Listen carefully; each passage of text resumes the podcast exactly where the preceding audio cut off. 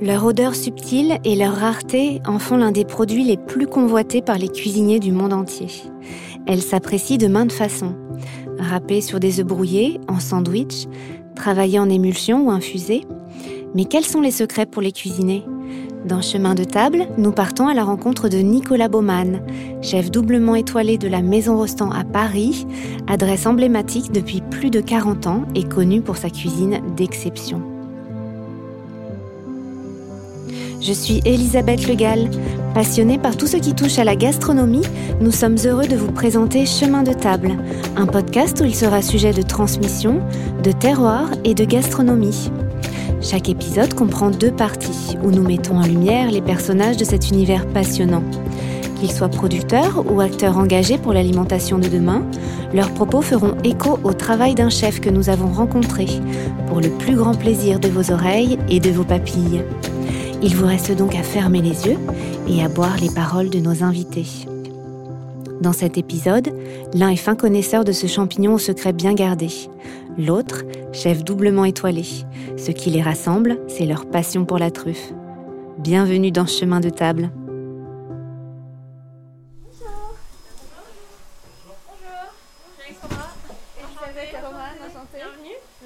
Rappelez-vous, dans la première partie de cet épisode, nous avons rencontré Gilbert Hugou, spécialiste de la truffe dans le Var et fournisseur des plus grandes tables.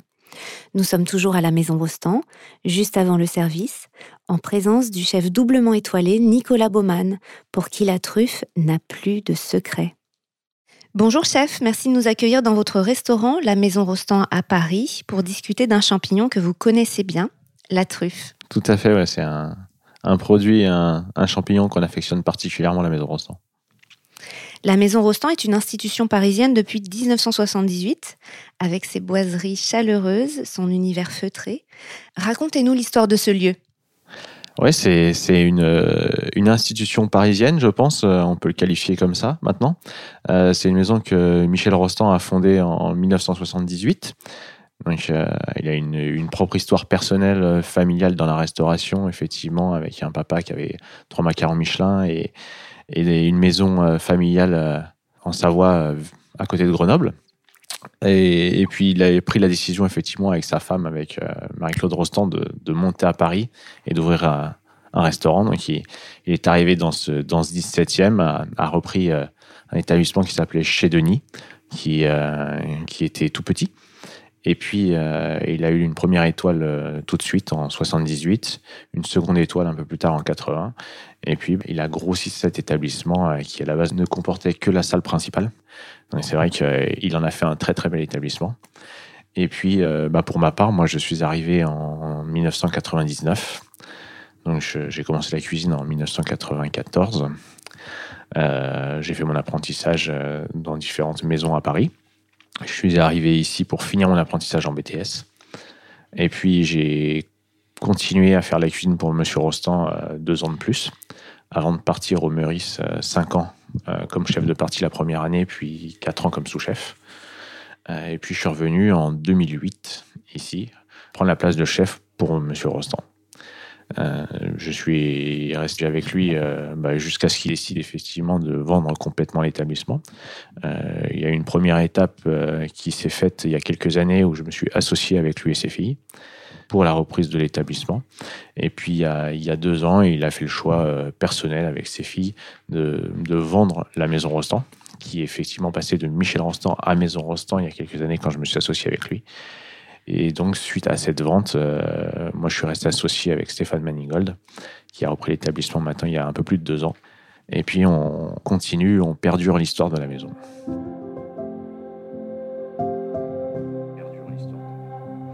Lors de votre retour à la maison Rostand, vous avez élaboré le menu à quatre mains avec Michel Rostand? Oui, euh, euh, je pense que ça s'est fait par étapes. Euh, il y a une première étape, effectivement, où bah, mon avantage, c'est que je connaissais déjà la maison.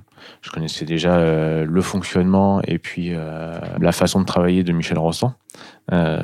Sa, pensée, sa philosophie, à laquelle j'adhérais complètement.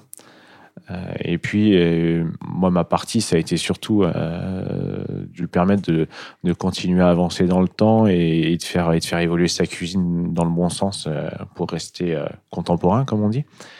Et, et, puis par la suite, effectivement, les cartes et les sorties de cartes sont devenues un peu plus personnelles pour ma part, jusqu'au fait effectivement où il y a eu cette association avec lui qui s'est faite, où, là il y a eu il y a une reprise encore plus importante de ma part au sein de la carte. Et puis bah, depuis deux ans, le fait que j'ai repris totalement et à 100%, c'est vrai qu'il y a une une libération en plus euh, qui fait que maintenant il n'y a pas de question à se poser. Quoi.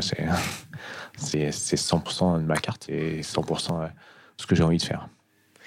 Donc à la base, il y a une histoire de transmission, de transmission d'établissement, mais aussi de passion, de vision de la cuisine, sur laquelle vous avez amené votre propre patte. Ouais, c'est ça, euh, sur lesquelles j'ai, effectivement j'ai, bah, bâti ce que je suis maintenant et, euh, et cette envie de continuer euh, dans le même sens euh, euh, sur, sur les produits, sur, sur la façon de travailler, sur l'importance des sauces, des jus, mais effectivement en, poussant la recherche et en poussant le travail au-delà bah, pour, pour aller plus loin.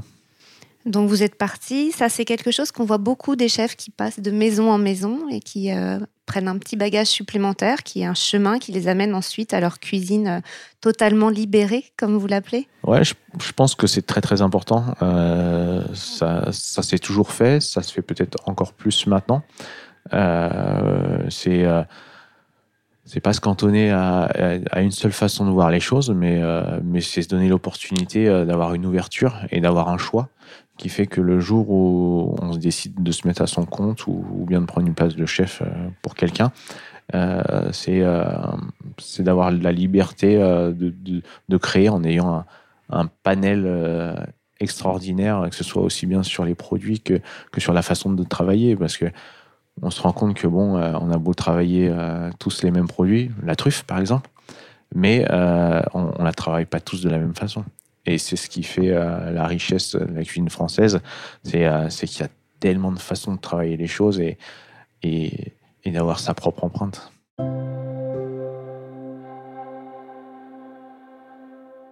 La truffe occupe une grande place dans votre cuisine. Vous proposez même un menu toute truffe noire, de l'entrée au dessert.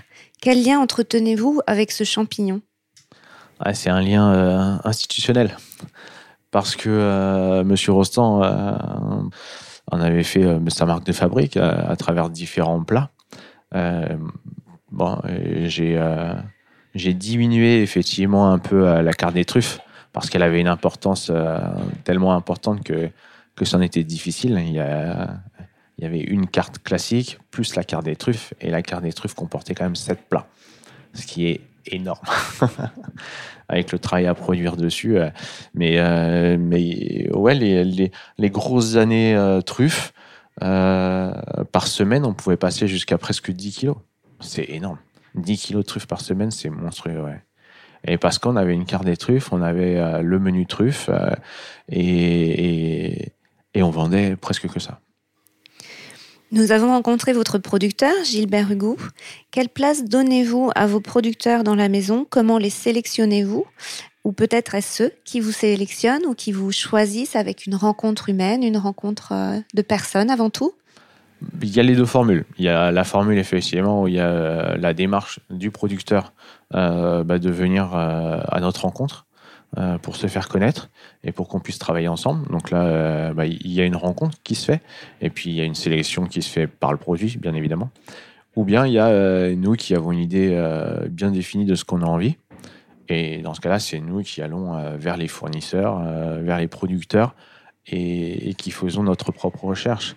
C'est peut-être une évidence pour nous, mais, c'est quelque chose qu'en fait on a toujours fait que ce soit euh, avant Monsieur Rostand euh, ou, ou, même euh, moi maintenant, c'est quelque chose pour lequel, enfin, c'est une évidence pour nous, c'est-à-dire c'est le produit avant tout. Le produit et à travers le produit, le producteur. Et ça, ça passe par des, du bouche à oreille, ça passe par une réputation que le producteur commence à développer, c'est des salons, c'est comment vous, vous, vous, identifiez ces pépites? Je pense que ça se fait principalement par, par du bouche à oreille. Et puis, euh, et puis après, il y a une, question de confiance. Euh, et puis une question de cœur aussi. Ouais, c'est vrai qu'il y a des fournisseurs euh, avec lesquels je travaille depuis très longtemps et je pourrais pas m'en séparer. Parce qu'il y a un lien qui s'est fait, parce que la qualité suit derrière aussi. Hein. malheureusement, vous allez beau avoir un lien affectif, si jamais la qualité à un moment ou à un autre ne suit pas sur le long terme, il y a une séparation qui se fait, c'est c'est obligatoire. Mais, mais ouais, j'ai très souvent un lien de cœur avec les fournisseurs. Ça, c'est très important parce qu'avec la période qu'on vient de passer, il a, il a, fallu certainement beaucoup de solidarité pour que chacun puisse traverser euh, la crise. Et cette solidarité entre producteurs et chefs a été décuplée par euh, la pandémie Je ne sais pas si on peut dire qu'elle a été décuplée. Euh, on a gardé un lien. Pour la maison Rostand, on, a, on a fait du click and collect. Sur toute la période donc, de ces huit mois de fermeture lors de la, de, de la deuxième fermeture. Et ce qui fait on a gardé un lien avec nos fournisseurs euh, parce qu'on a eu cette vente emportée euh, qui a permis bah, à nous de, continuer de travailler, de, continuer de, garder la, tête au travail. Et effectivement, euh, on a pu permettre à nos fournisseurs de continuer de travailler aussi. Ouais. Mais il y en a beaucoup qui ont été obligés de stopper leur production ou bien de la diminuer énormément parce que parce qu'on n'a pas pu faire effectivement les mêmes quantités que ce qu'on faisait avant.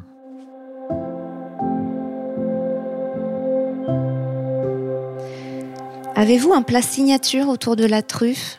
Euh, Non, j'ai pas de plat signature parce que euh, un plat signature dure dans le temps.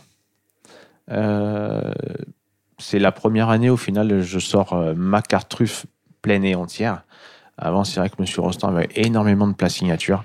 Le sandwich, la soupe d'artichaut, la volaille, enfin, j'en passe tellement il y avait de plats truffes signature sur lesquels, effectivement, chaque année, on, remettait quasiment tout le temps à la carte. Donc, c'est la première année euh, où vraiment euh, je, je suis euh, plein et entier créateur de cette carte des truffes. Donc, j'espère d'ici d'ici un an ou deux qu'on puisse se revoir et vous dire oui, j'ai des plats signatures à la truffe. Il y en a un qui sera, qui sera sorti du lot, ce sera une évidence. Vous aurez ce plat signature qui, qui deviendra permanent à la carte. Oui, un, un, plat signature, c'est c'est un plat où le client revient pour ce plat-là. Donc euh, au final, c'est même pas nous qui décidons euh, quelle place signature on a, c'est le client qui dit voilà, moi ça l'année prochaine j'ai envie de le remanger. Et là, ça devient place signature. Et comment vous collectez justement dans la salle cette envie? C'est, vous, passez en salle pour, euh, pour collecter? C'est aussi euh, vos équipes, j'imagine, qui vous remontent ces informations? Oui, il y, a effectivement une remontée d'informations euh, par, par mes équipes de salle qui, qui, eux, vont sentir que, que, tout au long de la saison, il y a un plat qui va ressortir très souvent, on va entendre ah bah ce plat-là vraiment les clients ils sont ils sont épatés et puis ils ont adoré. Euh, et, en fin de saison, on se rend compte qu'effectivement, c'est un plat que l'année prochaine, il sera évidemment présent à la carte.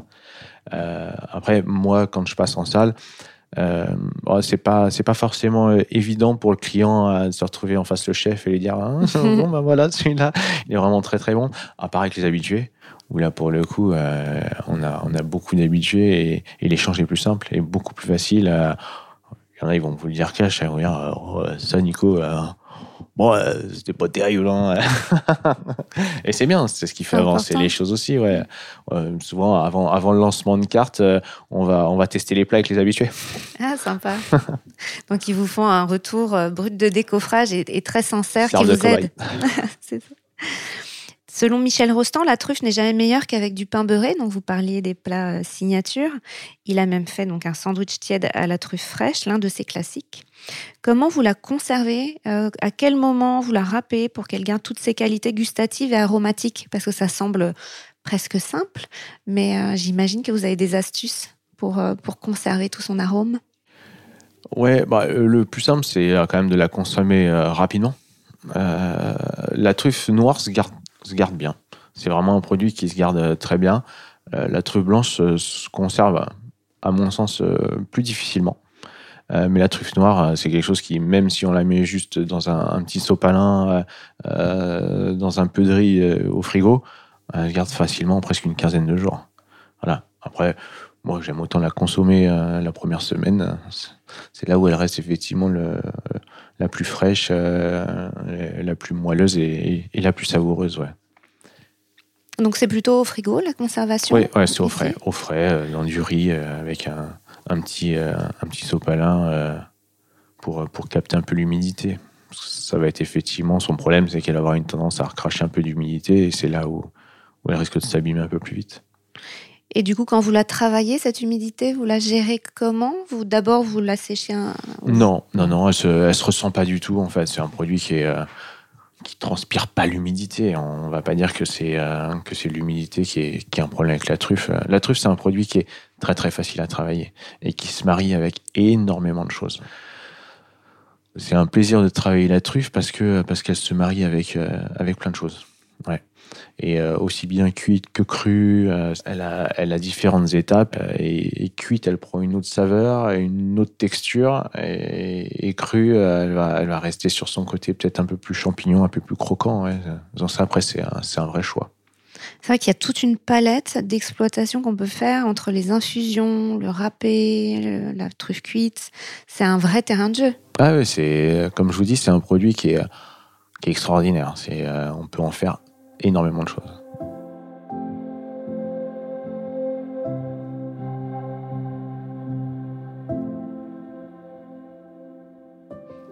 Pourriez-vous nous donner une recette à base de truffes à reproduire peut-être facilement à la maison? Euh, et des astuces pour la conserver On en a eu tout à l'heure, mais peut-être que vous avez également euh, des, astuces supplémentaires pour, euh, pour la trouver ou pour avoir un bon producteur, pour avoir de bons produits. Actuellement, la truffe, on en trouve, euh, on en trouve très facilement. Euh, bon, on est à Paris, donc euh, on peut, on peut parler facilement de Paris. il y a de plus en plus aussi de fournisseurs qui font de la vente en direct sur site, avec envoi. Donc, donc la truffe qui était un produit un, peu, un peu compliqué à trouver il y a encore quelques années, s'est démocratisé et c'est vrai que chez le particulier, on peut, on peut facilement sans, fournir. Et, là, du coup, vous mentionnez Internet comme euh, un facilitateur pour accéder à ce type de produit. Est-ce que euh, Internet a changé, euh, vous parlez aussi du click and collect, votre façon de travailler par rapport à vos débuts en apprentissage? Bah, ça n'a rien à voir en termes de modèle de recherche. enfin, je pense que ce qui sert de modèle, même pour notre vie de tous les jours, hein, notre facilité à utiliser Internet pour rechercher un hôtel, vendre sa voiture, j'en passe des meilleurs. Euh, on, a, on a la même formule, c'est-à-dire que quand on a une information à aller chercher, on va d'abord commencer par tout de suite aller euh, sur son téléphone, moteur de recherche. Euh, voilà, on, se facilite les choses comme ça, bien sûr. Après, derrière, il y a un travail un peu plus profond, comme dans tout. On va, on va forcément sur Internet.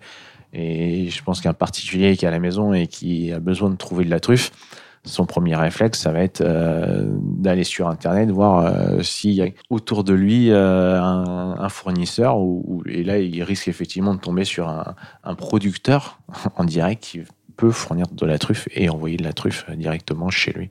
C'est aussi un outil pour rechercher dans votre cuisine des, des nouvelles inspirations? Ouais, il y a forcément une inspiration qui se fait visuellement voilà, on se documente, euh, on a les magazines, on a les livres, on a et on a Internet, ouais, on a on a Instagram, on a on a tous ces moteurs maintenant qui font que euh, inconsciemment on se on se nourrit de tout ça. Euh, visuellement, intellectuellement, on voit ce qui se passe, on découvre des choses et, on en a besoin, ouais. Parce qu'on passe quand même beaucoup de temps dans notre cuisine et on a besoin de ça. C'est vrai qu'Instagram est une vitrine incroyable et démontre cette capacité à manger aussi avec les yeux. Euh, tout ce qui est food porn, c'est quelque chose qui s'est énormément développé avec un hashtag euh, très très récurrent sur Instagram. Ça peut être source d'inspiration et pour vous aussi, j'imagine, source de promotion de vos produits. Exactement, ça a un, double effet, c'est un effet euh, promotionnel ça a un effet sur lequel enfin, ça va nous permettre euh, d'avoir une visibilité euh, et, de montrer ce qu'on fait. Et puis ça a aussi euh, un deuxième effet, moteur, nous, de, bah, de voir ce qui se passe ailleurs. Donc pour en revenir aux recettes qu'on pourrait refaire à la maison, est-ce que vous avez une astuce facile, alors qui ne soit pas une astuce de grand-mère où elle nous dit non j'ai juste mis ça, j'ai juste mis ça, puis finalement elle a fait tellement de choses que quand vous le faites à la maison, ça n'a pas du tout le même goût. Est-ce que vous auriez peut-être, vous, euh, quelque chose de facile? Très, très facile, oui. De toute façon, la truffe se mange euh, nature. On ne va pas toucher à la truffe. La truffe va apporter quelque chose au plat. Donc, moi, ce que j'adore, c'est les œufs brouillés. Les œufs brouillés à la truffe. alors, très souvent, on conseille de mettre les œufs avec la truffe pour que l'œuf commence à prendre le goût de la truffe. Et c'est vrai, il faut le faire. Avant même de le casser Avant même de le casser, dans le vous laissez au réfrigérateur pendant, pendant 48 heures avec, avec la truffe dans un, un bocal hermétique. Et, et l'œuf prend le goût de la truffe déjà. Puis ensuite, effectivement, on fait ses œufs brouillés et au dernier moment, on vient rajouter la truffe hachée ou même si on a envie de la râper ou comme on a envie, si on veut avoir quelque chose de plus croquant. Mais en, recette simple, les œufs brouillés, des, une salade de pommes de terre tiède avec de la truffe, c'est c'est très facile. C'est tellement un produit puissant et goûteux qu'on peut faire des centaines de choses très très simplement. Et ça, c'est un bon point que vous nous expliquez. La truffe, c'est un produit qui ne se travaille pas énormément. Euh, finalement, elle vient agrémenter, amener puissance, amener intérêt à un plat, mais est-ce qu'on va la cuisiner? Ouais, on va la cuisiner. On va la cuisiner, mais effectivement, c'est un produit où rarement on va euh, mariner ou, enfin, en tout cas, euh, pas le dénaturer parce que c'est pas le terme, mais modifier son goût de base, puisque c'est vraiment ce qu'on cherche, ça va être le goût de la truffe. Et en fonction des différentes utilisations, donc infusion, râpé, vous, sentez des, parfums qui se libèrent différemment? Ah bah, entre, entre le produit cru et le produit euh, cuit, euh, ouais, c'est un produit effectivement qui va évoluer. Ouais. Euh, on va passer de quelque chose qui est très champignon à, quelque chose qui va être un peu plus cuit. ouais, l'odeur qu'on peut, on peut imaginer de la truffe. Et pour les personnes qui préfèrent le sucré, euh, c'est assez euh, intéressant la façon dont vous abordez aussi la truffe pour construire votre dessert. Est-ce que vous avez peut-être une, recette préférée. Une recette préférée, j'en ai pas forcément. Euh, on a depuis deux ans, on a la carte un, un, soufflé à la truffe avec de la poire et qui marche vraiment très très très très bien. Le retour client est complètement dingue sur ce soufflé à la truffe avec avec des morceaux de poire. Et sinon, ouais, c'est un produit qui va, qui va bien se marier avec de la pomme, avec, euh, avec, euh, avec ce genre de fruits qui en plus est de saison. Donc là, ça y est, on a faim, on a envie de, goûter le soufflé. c'est presque l'heure. c'est presque l'heure. Mais c'est intéressant, oui, de plutôt l'associer avec des fruits finalement. Ouais, des fruits, euh, des fruits un peu fermes, un peu neutres aussi, pas trop acides. fruits rouges, pas forcément, framboise, cassis. Non, bah déjà on est hors saison. Donc, euh, donc c'est vrai qu'on on a très à cœur l'utilisation des produits de saison. Donc, euh, la truffe reste un produit qui va de, de fin novembre jusqu'à à peu près mi-mars. Et donc, effectivement, on se retrouve avec, euh, avec, avec des fruits tels que la pomme, la poire. Ça peut passer aussi avec de l'ananas. Mmh. voilà.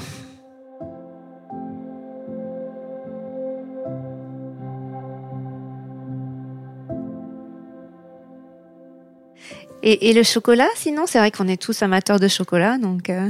Aussi, truffe chocolat, euh, ça fonctionne euh, très très bien. Ça a un, pouvoir tellement puissant en termes d'arôme que ça va infuser dans le chocolat et, le mariage avec le chocolat et la truffe fonctionne très très bien.